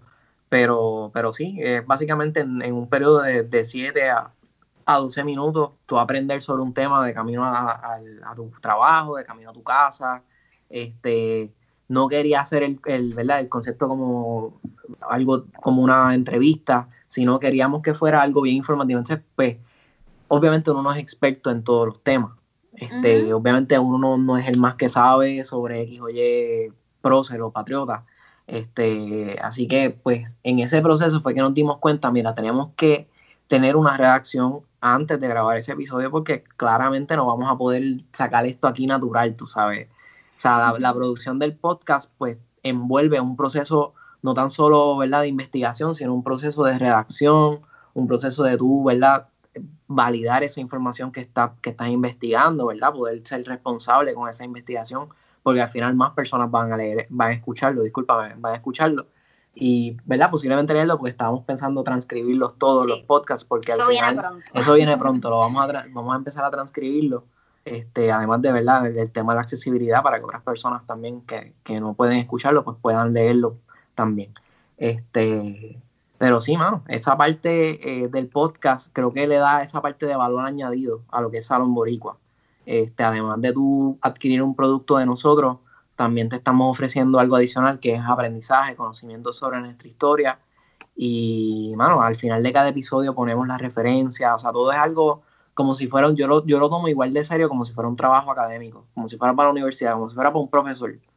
Y así yo lo hago, con esa misma rigurosidad, yo le exijo lo mismo a Miquela, yo Miquel, vas a buscar y las fuentes las van a anotar, como que todo esto se va a hacer como es, por la, por el formato APA y toda la cosa, ¿entiendes? Como que todo, todo ahí, como va. Y sí que algo serio y me, vamos a ver, ¿alguno de los dos leyó Gary Vee? Gary Vaynerchuk. No, yo soy, yo tengo libros de Gary Vee, yo tengo Thank You Economy, tengo este, eh, Jab Jab, eh, Right Hook, tengo el de Crushing It. Ok, Que lo estoy terminando de él, buenísimo. eso, explica mucho el concepto de valor añadido y el concepto de, de actually aportar, que eh, es lo que actually me siento hasta medio mal que no leí la historia de ustedes en el, en el website. Por alguna razón no me metí al blog. Hubiese leído eso un poquito antes de la historia y hubiese estado cool. Esa historia de, de la barbería en el 950. Pero es cool que mencionan porque creo que la experiencia que, que traen al fin y al cabo es diferente cuando también tienes una experiencia y, no quiero decirle multicanal porque creo que multicanal es bien, eh, es, cliché el término que siempre se usa en mercadeos, vamos a hablar de, de, cómo el consumidor habla y cómo el consumidor piensa. El hecho de que ustedes están presentes de en todas las maneras posibles, el hecho de que ustedes mandan email, que ustedes están en Facebook, que de momento cuando voy a Instagram también están en mis stories, que también ahora puedo entrar a Spotify y Apple Podcast y encontrarlo la gente busca Salón Borico en Google y van a encontrarlo, sea porque salió en alguna noticia, sea porque salió en algún lugar, o porque actually llegan a sus páginas. Y eso es SEO, eso es marketing, eso es, hay tantos nombres. Pero eso es mucho trabajo. Quiero ir a, esa parte de cuánto tiempo realmente ustedes pasan uno aprendiendo, porque eso es mucho tiempo aprendiendo, porque you gotta ma you don't have to master it necesariamente, pero you gotta know enough of it para tener los pantalones de probar. Es porque probar cuesta. Probar no es, dale, vamos a, tratarlo. Probar se van, particularmente Facebook e Instagram. Si tú quieres probar, se te pueden ir 250 pesos, 300, 400. Ah, mano, no hubo return investment. Fue una inversión y tenemos tráfico y podemos manejar, ¿verdad? en esa parte del funnel. Pero no necesariamente lleva directo a venta.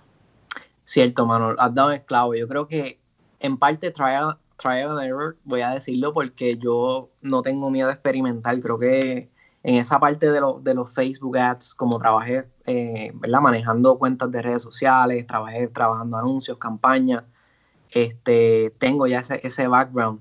Pero, mano, de todo. Yo tuve que aprender de Google Ads. Yo me certifiqué, hubo un año, no he renovado la certificación, pero sí tuve la certificación de Google Ads, de Google Analytics, y de todo eso, ¿verdad? Son exámenes que uno puede tomar, pero tienes que todos los años tomarlos para demostrar que estás al día, ¿verdad?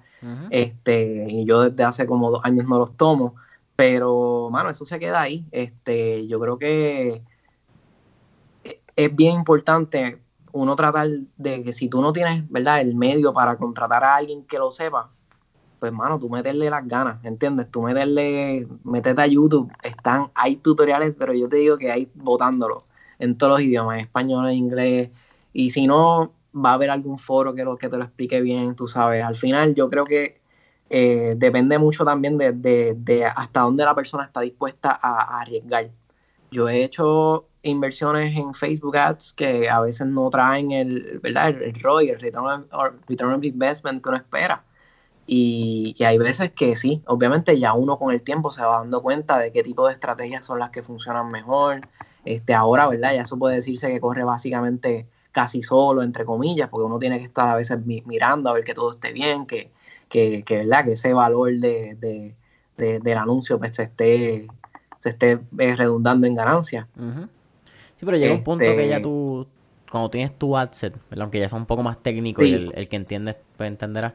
Y si no, pues eh, business.facebook.com van a encontrar su, su ads manager ahí pero cuando ya tú tienes un adset bastante configurado que, que ya está funcionando, al fin y al cabo tú lo que quieres hacer es duplicar ese adset y cambiar el creativo. Tú no quieres cambiar ni tocar mucho. No quieres estar experimentando, no, no. Ya de una vez tú descubres cuál es ese, ese formato, esa estrategia que te funciona, yo creo que no, no hay que reinventar las ruedas. Yo creo que tú debes seguirlo. Obviamente, si es para mejorarlo, bienvenidas sean los cambios, pero si ya está funcionando, este, ¿verdad? Sigue, sigue invirtiendo en, esa, de esa manera, porque al final ya tú descubres, ¿verdad?, cómo, es, cómo cierra ese círculo, ese ciclo de, conversión.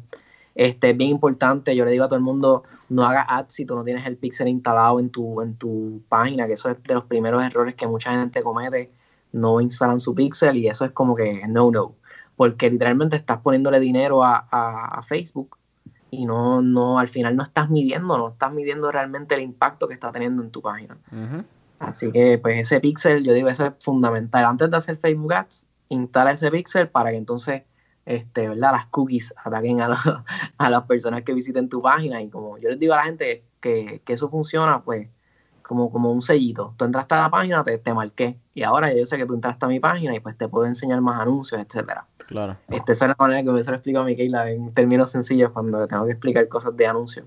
Pero lo mismo aplica a, a Google. Eh, Google Ads es algo que estamos este, también bregando. Eh, YouTube Ads, eh, Search Ads, este, todo, mano. Lo único que nos falta es TikTok, que yo creo que estamos ahí. Mano, te necesito, necesito un Gen Z que me ayude. Mira, vamos a hablar de eso. Yo, yo lo tenía en la mente y no, y no pensé decirlo, pero yo te, adoro por, por, haber traído la conversación. TikTok ha estado en los últimos podcasts que, que hemos sacado. Que yo creo que TikTok es una plataforma bien interesante, obviamente, si nos vamos a, y vamos a hablar de lo que es como plataforma, tiene unos defectos que yo pienso que inflan los likes. Eh, podemos corroborarlo con muchas de las cuentas que son de India, son de China. Pero no se puede discutir el poder que tiene TikTok como plataforma y el poder que está teniendo en, en Direct to, ¿verdad? El Direct to Consumer, D2C, que son e-commerce. Que muchos títulos le han puesto a una tienda online. sí, mano, es, que esto, esto, este mundo y, y, poco a poco va a seguir evolucionando. Esto del e-commerce cada vez llegan más términos y cosas y ¿Quién sabe? está el garete. Pero en esa parte, ¿verdad? De TikTok últimamente, y, yo espero, ¿verdad? El, no sé si no sé si tuviste la oportunidad de estar en Shopify Reunite, la, el, lo que fue la conferencia de Shopify.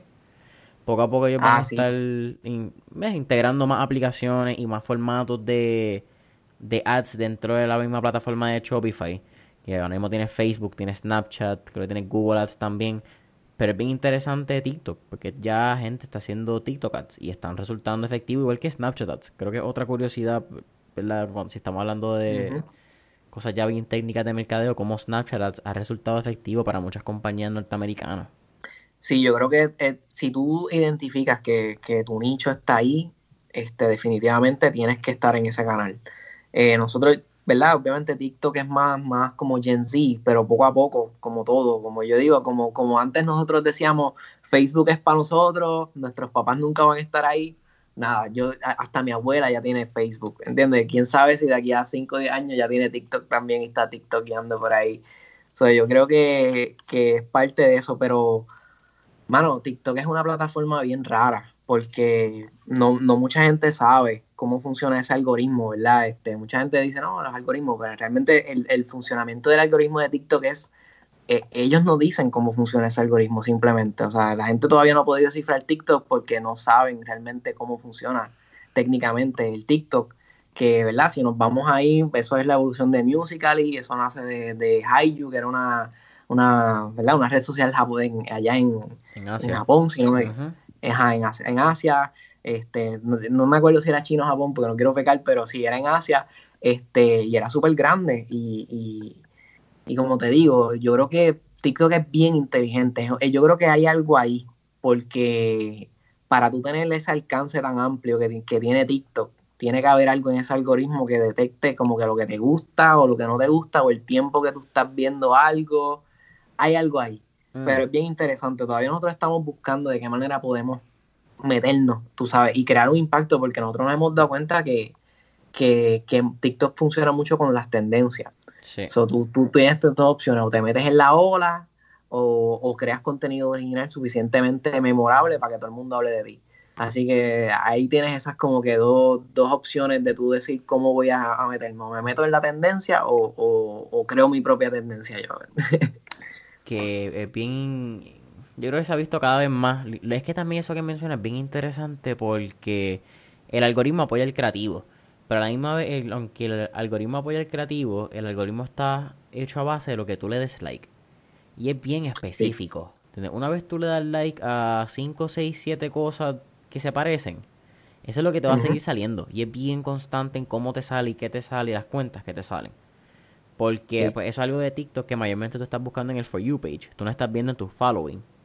Estás viendo en lo que es como el Explorer de Instagram. Que eso sí, lo, que, lo que TikTok cree que te puede gustar.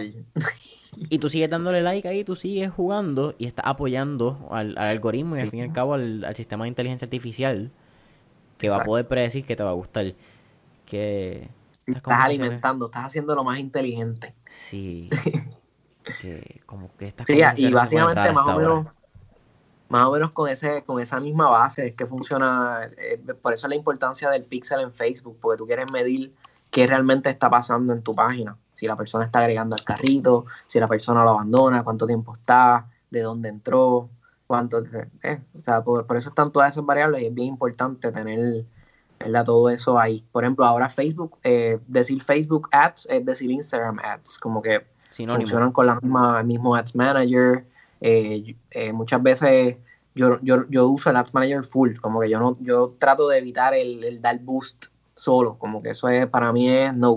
A menos que no sea algo que uno diga, mira, no tengo tiempo, como que dame darle un boost de 5 o 10 dólares o algo así para que coja un poquito más de engagement y ya. Pero creo que sí, es el. Yo creo que eh, de los de las cosas que puedo recomendar a las personas, mano, es no tengas miedo a invertir, siempre y cuando lo hagas poco a poco, pruebes y, vayas validando. Este, tampoco es que le metas 500 pesos y después, diablo, se me fueron los 500 pesos ahí y no tuve nada. O sea, hay que hacerlo obviamente con mucha cautela, empezar de a poquito y, poquito a poco ir subiendo ese, esa, esa inversión. Eso es inversión, no tratar de decirle gasto. A veces uno dice, no, gasto, no, es una inversión en publicidad. O sea, te tiene que ver como eso, porque si no lo ves así, vas a decir que, que la publicidad es un gasto, entonces la realidad es que si, tú mantienes ese ciclo corriendo todo el tiempo, pues te vas a dar cuenta que va a estar como que las ruedas todo el tiempo dando vueltas. Pero si paras los ads, por ejemplo, este, de momento yo no hago más anuncios y ya la gente no deja, deja de verme, pues entonces, ¿qué va a pasar? Las ventas van a caer, etcétera. Así que bien importante tú, tú saber conocer tu negocio, conocer a tu audiencia y tampoco abusar. Yo creo que hay tiempos que uno tiene que también, tú sabes, darle un respirito a la gente. Y nosotros lo hacemos también. Creo que nosotros a veces nos desaparecemos dos semanas de los ads y de momento volvemos, pero volvemos con algo diferente, no volvemos con los mismos anuncios. Así que se trata de eso, mano, de, mantenerte, tratar de mantenerte relevante. Eso que es algo bien importante para ustedes porque eh, yo creo que es la última pregunta, una de las últimas, antes de que siempre al final hacemos tres preguntas, o antes de esas últimas tres. Que algo que, y por ustedes lo mencionaron al principio, ustedes son los de los stickers, pero a la misma vez los stickers se convirtieron en una tendencia. Y ahora todo el mundo hace stickers. Ahora todo el mundo quiere hacer stickers. Entonces, ustedes han tenido que mantenerse relevante, eh, relevantes y en tendencias dentro de una tendencia. Que es como que algo medio loco de, decir, no, como que casi confuso. Pero cómo se mantienen al tanto, que me imagino que también tienen compañías de Estados Unidos o de otros países, porque obviamente en tendencia y en inspiración, yo personalmente yo no me inspiro de, tiendas que ya existan de stickers o algo así. Me inspiro en marcas que en verdad me gustan un montón, como Teva, Patagonia, Big Box Press, como que hay par de marcas que me gustan y me gusta cómo crean contenido y eso, eh, esa es más la, tendencia eh, que busco. Pero en cuestión de diseño, nosotros siempre estamos o sea, siempre estamos inspirados por, las lecturas que hacemos, eh, que todo el tiempo estamos leyendo y por nuestro día a día. Porque pues el, contenido de Salón Boricua, como es full boricua, ¿entiendes? Literalmente algo súper cotidiano puede ser nuestro próximo diseño. Eh, y pues la historia y la cultura puertorriqueña es lo que nos inspira. En cuestión de, de otros negocios que yo vaya a inspirarme es más en contenido y cómo eh, qué es lo que hacen para vender su producto y eso. Sí, en redes, esa, es la pregunta. Por ahí, por ahí me leíste el clavo, Miquela. Esa pregunta que ahí fui yo mi error, vamos a hacerla más específica, mala mía. Eh, pero pero súper cool que, que, lo mencionaste. Esas compañías que, que me inspiran las tendencias en contenido, era mi, mi, mi pregunta. Realmente esa, quizás en redes sociales, los tipos de ads, que es lo que pasa quizás en un momento eran muchos los videos orgánicos, te vamos a darle swipe up y aquí está. Ustedes trajeron un poco más los boomerangs, que era lo que estaban haciendo otras compañías. De momento hay gente que, que ves que tienen los carruseles que son eh, portfolio, no que son portfolio, son grids de, de fotomontaje, que es otra tendencia. ¿Cómo se inspiran en ese contenido para mantenerse relevante a ese, a ese nivel? ¿Qué es lo que los distingue de otras compañías de, de stickers? Normalmente eso es la, lo, que, lo, que los diferencia a ustedes. Mano, pues yo te podría decir la, la sencillez, la, es, es, algo simple. Nosotros, yo, yo por lo menos en, cuestión de los anuncios no me complico mucho. O, o, lo hacemos un video, ¿verdad? Porque hay, hay, sí trabajamos distintos tipos de anuncios para probar qué es lo que funciona. Este, te puedo decir que los mejores que nos han funcionado así han sido los, los, anuncios como tipo transición, que esos te los provee el mismo, la misma plataforma de Facebook este, te provee hacer ese tipo de videos. Así que esos funcionan bastante y yo entiendo que es también porque ya Facebook como que te, como que te lo empaqueta bien chévere, te da una experiencia bien única y, pues ese tipo de anuncios pues no funcionan. Pero lo demás, mano, yo trato de mantenerlo sencillo, fotos, este, que se vea esa parte humana también. Esa es una de las cosas que, que, que, nosotros trabajamos mucho, esa parte de humanizar la marca, de no tener miedo a mostrar nuestras caras, nuestra, ¿verdad? nuestros proyectos. Este, de hecho, de las cosas que más engagement tienen a veces son nuestras Nuestra caras, foto. nuestras fotos, este, fuera de verdad, de otros productos que quizás podamos publicar dentro del feed de, de las redes. Este, o sea, nuestra, tratamos de bregar con eso, con, con, con la parte humana y en cuestión de anuncios, mano, tratar de mantenerlo simple, tratar de mantenerlo sencillo, que la persona, obviamente, no mucho texto, algo directo al grano, que te estoy vendiendo stickers boricua, eh, son waterproof, son scratchproof, dale, es como que entra aquí. ¿Entiendes? Como que free shipping, ¿entiendes? Tratar de mantenerlo todo eh, simple, sencillo, que la persona lo que tiene son 3 segundos, 4 segundos para ver tu anuncio y quedarse si le interesa, ¿entiendes? Tratar de hacerlo lo más certero. Me imagino que tú estudiaste también algún libro, es mi curiosidad. Buscaste, ¿Estudiaste o leíste algún libro de, de esa parte del consumo, neurociencia? Pues bien interesante cómo mantiene el short, sweet and simple. ¿Entiendes? Sabes que hay un, hay un corto periodo sí. de consumidor que... En lo personal yo soy bastante eh, minimalista. O sea, yo me gustan las cosas sencillas, me gustan las cosas claras. Yo cuando voy a hacer algún step by step trato de ser lo más conciso. Este, me gusta eso de tratar de coger algo bien bien complicado tratar de simplificarlo. Este, mano, leo mucho. Te, puedo decir que quizás no me he leído quizás un libro de, de neuromarketing, pero sí leo mucho blog, leo, mano, distintos temas, este, relacionados al marketing. Este, estoy siempre, constantemente estoy aprendiendo y creo que de esas cositas que se me van quedando, pues trato de sacar las mejores y ponerlas en práctica. No, está súper cool.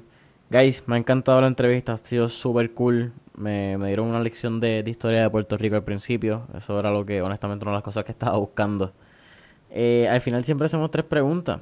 La primera pregunta, ¿verdad? Que imagino que nos vamos por un lado un poco más boricua, que es lo que lo distingue a ustedes. Si pudieran viajar en el tiempo e ir al pasado, ¿qué época, década, periodo histórico les gustaría revivir? Y la contestación puede ser individual. Dale, Mike primero. No, qué difícil. Dale tú. ¿Qué época te hubiera gustado? Ya la pusiste complicada, mano. Está difícil, difícil, difícil. Wow, este, ¿qué época me hubiera gustado vivir? Te puedo decir, man, yo creo que la, década de 1950. Creo que fue un, un periodo en nuestra historia muy, muy fue muy trascendental. En esa década del 50, ¿verdad? Esa década del 50 pasaron tantas cosas en Puerto Rico, además de la insurrección, pasó, eh, pasaron cosas en Washington, pasaron, eh, o sea, pasaron varias cosas que realmente cambiaron nuestro destino. Y creo que si hubiera estado en esa época, quizás hubiera, hubiera sido de, de esas personas que hubieran tratado de mejorar de mejorar el país. Así que yo te podría decir los 50, pero a mí personalmente voy a, voy a coger más tiempo porque mi que todavía está ahí, pero a mí personalmente me gusta mucho la década de los 80. O sea, yo, yo era como que bien 80s, como que a mí me gusta mucho Journey, porque papi escucha Journey, Chicago, Air Supply, The Police. So, yo te puedo decir que quizás los 80 hubiera sido una época cool para vivir, para uno como que crecer. Yo creo, yo, yo te voy a cambiar un poco la respuesta, la verdad. Yo no, yo no viviría en, ni, en ninguna otra época. Me gusta, me gusta haber nacido millennial. No me gusta tanto vivir en una pandemia ni tan lo que era. Pero definitivamente si hubiese tenido una máquina del tiempo, visitaría los inicios quizás de, del ICP. Me hubiese gustado 55, como que 56. me gustaría, me hubiese gustado como que ver ver la transformación de San Juan y, lo que pasó culturalmente en Puerto Rico, ¿entiendes? Eh, conocer a Ricardo Alegría. Definitivamente, eso, eso lo es todo, conocer a Ricardo Alegría. Y también lo conocería. Este, Ricardo Alegría, a mí me interesa más el, ámbito cultural cuando, cuando, cuando comenzó el ICP, o sea, que, que, que, cuál fue la transformación de los puertorriqueños cuando empezaron a empoderarse culturalmente pero con una máquina del tiempo, porque de verdad que me quedaría, me quedaría en el naciendo en el 96. El Ricardo Alegría también es quien funda el Centro de, Estudios de Puerto Rico y el Caribe, ¿verdad? Sé que tiene el nombre oficial. Pero sí, sí, él fue el primer director del Instituto de Cultura Puertorriqueña, pero fue el fundador del, Centro de Estudios Avanzados de Puerto Rico y el Caribe. Ese es el nombre completo que no sabía, gracias. sabía que, que, faltaba ahí, sí. Alguien me lo iba a decir. Y muchas otras cosas más que Ricardo, chacho, don Ricardo. No, don Ricardo es espectacular, de verdad. de verdad que uno empieza y no termina con él. Pues, de verdad que era espectacular ese hombre. Estoy seguro que me van a sorprender en la segunda pregunta. Tenemos un playlist en Spotify que se llama Mentores en Línea Playlist. Tiene todas las canciones que motivan a nuestros empresarios y nuestros entrevistados. Así que, con eso dicho, ¿qué canción Wow. los motivas, maybe antes de crear, antes de ir un pop-up, antes de. Bueno, yo no sé. Y alguien puede ser individual. ¿Cuántas canciones podemos decir? Una tú y una yo, pues yo no voy a dejar que cuadre. Mía. Ya entregué. Ya no sé, no, mía aquí. Es que, wow.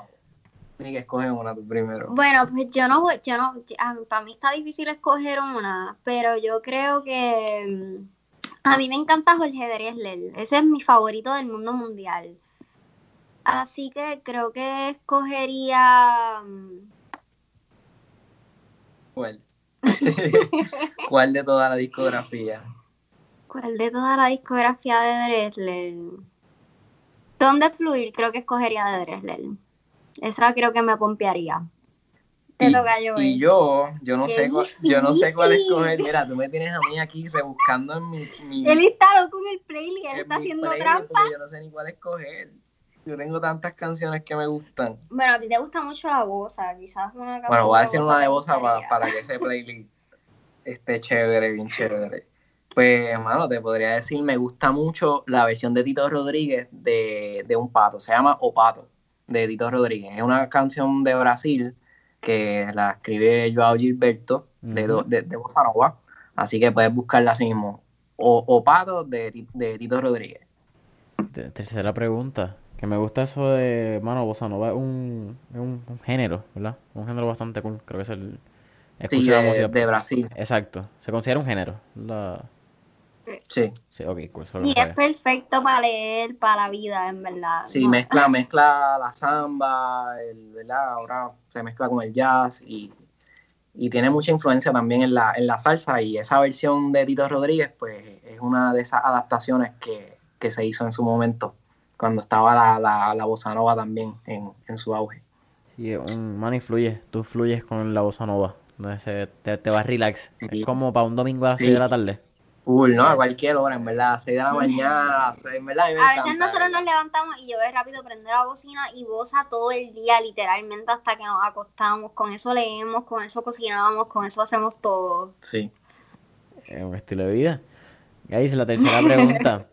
¿Cuál es, verdad? Cuando, cuando creamos el podcast, se creó pensando en que, cuando tú, ¿verdad? Pensando en, este, cuando, tú estás en un periodo de los 18 años, eh, tú estás en un periodo bien complicado de tu vida, donde todo el mundo te quiere decir qué hacer, todo el mundo sabe lo que es correcto para ti.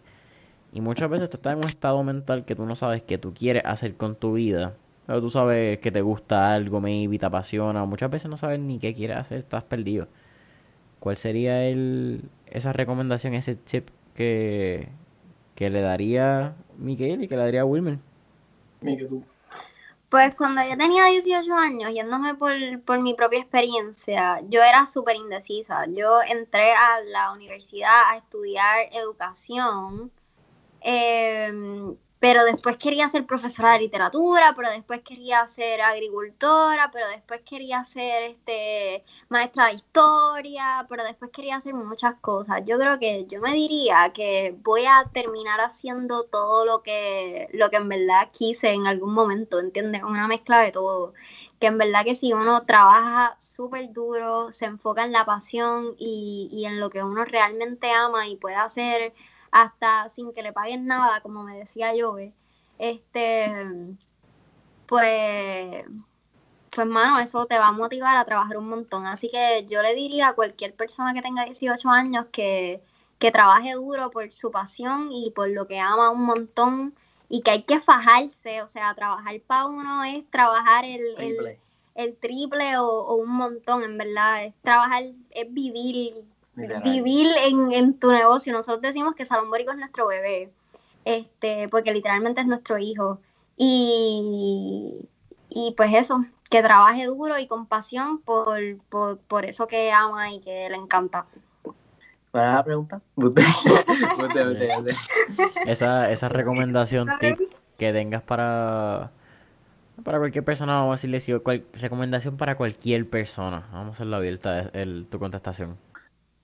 Vale, pues yo diría, rodeate de personas, eh, gente positiva. Yo creo que ahorita hablamos de Gary Vee y creo que esa es una de las cosas que él siempre enfatiza. Tú para, para poder ¿verdad? emprender, para poder estar en ese mindset de, de, emprendedor, tú tienes que realmente rodearte de personas que o estén en tu misma línea o tengan también de esos de emprender, de echar para adelante, este, no rodearte de personas que como que critican ideas o, les parecen cosas absurdas, ¿no? Como que estás soñando con pájaros preñados, no. Como que si tú realmente tú crees en algo, tú tienes una idea que te gusta, este, mano, este, desarrollala y rodeate de personas que te apoyen, ¿entiendes? Como que muchas veces, muchos, muchos de los sueños que tienen las personas eh, los ponen, ¿verdad? Los, los, echan a un lado por, por, porque simplemente creen que a las otras personas no les va a gustar o o X o Y cosas. Y como te digo, e, en esto, en esto de emprender es duro porque a veces uno pasa mucho tiempo solo, o sea, a veces uno no tiene todo el tiempo para, para estar eh, conectado o, tú sabes, o saliendo en el jangueo. Es, sacrificado, pero yo diría a las personas, mira, si realmente esto es algo que, tú, que te gusta y que piensas hacer toda tu vida, este, no hay mejor momento que empezar ahora y empezar, tú sabes, a, a a cultivar eso para luego cosecharlo, ¿entiendes? Así que de, eso se trata. Miquela, Wilmer, para mí ha sido un placer. ¿Dónde podemos conseguirlo en redes sociales y a Salón Boricua? Cualquier promoción que tengan, este es el momento. Pues nos pueden conseguir en Facebook, Instagram, Twitter, TikTok, Pinterest, eh, Salón, como Salón Boricua. Yes. Spotify, iTunes o su plataforma favorita, el telégrafo por Salón Boricua y para comprar en nuestra página web o, leer sobre el blog Historia nos pueden conseguir www.salonboricua.com. Ahí ustedes lo escucharon, familia de mentores en línea. Saben que pueden conseguir a mentores en línea como mentores en línea, bajo en Instagram y Facebook. Me pueden conseguir a mí como Jason Ramos G, Jason J A Y mano, denle share. Recuerden darle subscribe en Spotify. Recuerden darle 5 estrellitas. Dejar ese review en Apple Podcast. Share. Taguear a Salón Boricua. Taguear a Jason Ramos. ¿eh? Miquela. Wilmer. Hasta la próxima. Nos vemos. Muchas gracias, gracias Jason. Gracias, y buenas noches. Y buen día. buena, buena tarde. yeah.